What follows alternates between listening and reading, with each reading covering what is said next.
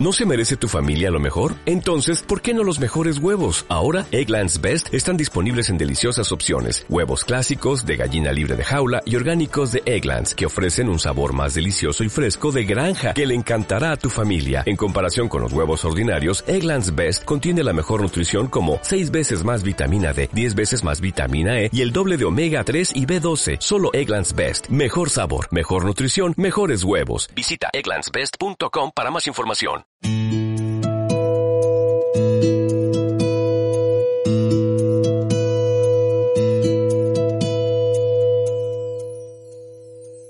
Muy cerquita también está la ermita del niño.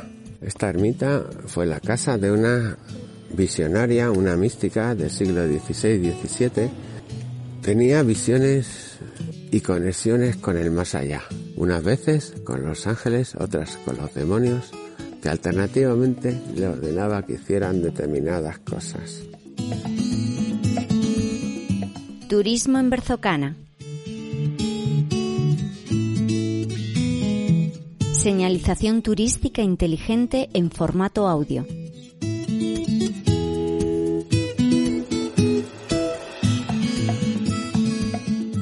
Ermita del Niño.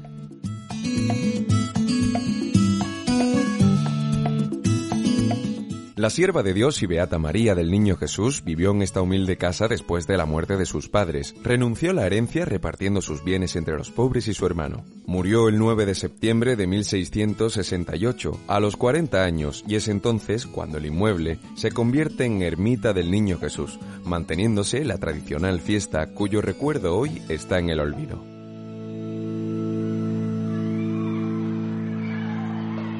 Anualmente se celebraba la circuncisión de Jesús. Esta fiesta comenzó en vida de la Beata que la instituye por orden de los ángeles en conmemoración de su propio nombre. La misma conseguía dinero de mil maneras para comprar pan y fruta, que era repartida entre los pobres, y se decía que aunque fuese poco el pan que tenía previsto, lo multiplicaba Dios y sobraba, caso que se tuvo por milagroso, y por ello muchos guardaban como reliquia el bollo de pan muy blando y del que aseguraban que no se corrompía, atribuyéndole que muchas veces sanaba cualquier mal.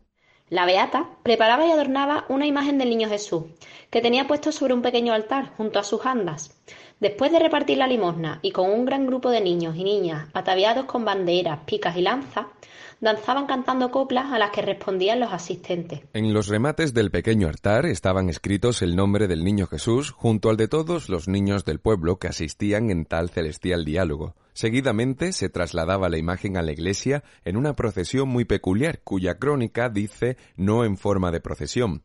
Se colocaba en el altar mayor cantándose las vísperas con toda solemnidad mientras danzaban los niños.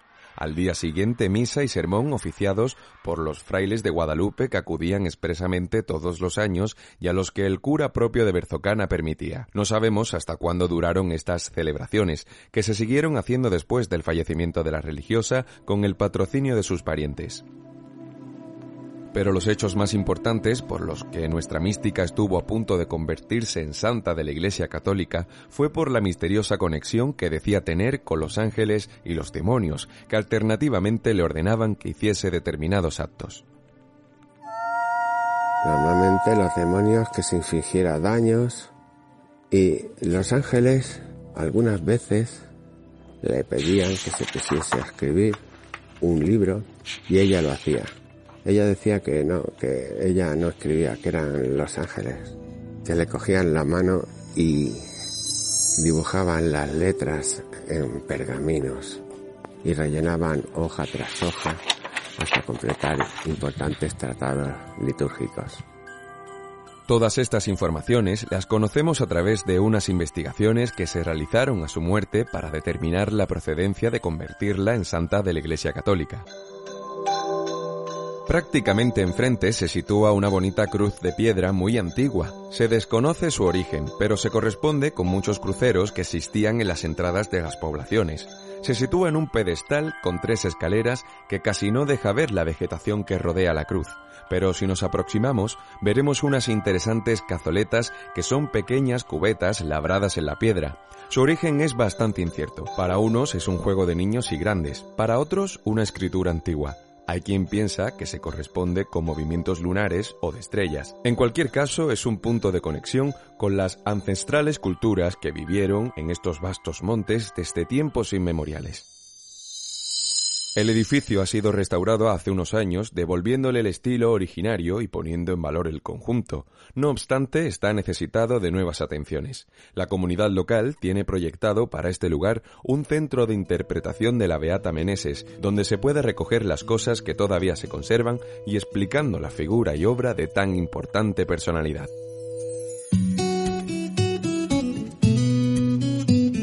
Una producción de Cuerty Podcast para Radio Viajera financiada en el marco del Proyecto para el Desarrollo de los Pueblos Inteligentes de la Junta de Extremadura y la Unión Europea, con la colaboración del Ayuntamiento de Berzocana. Ha intervenido en este episodio Begoña Boto y Miguel Urbina.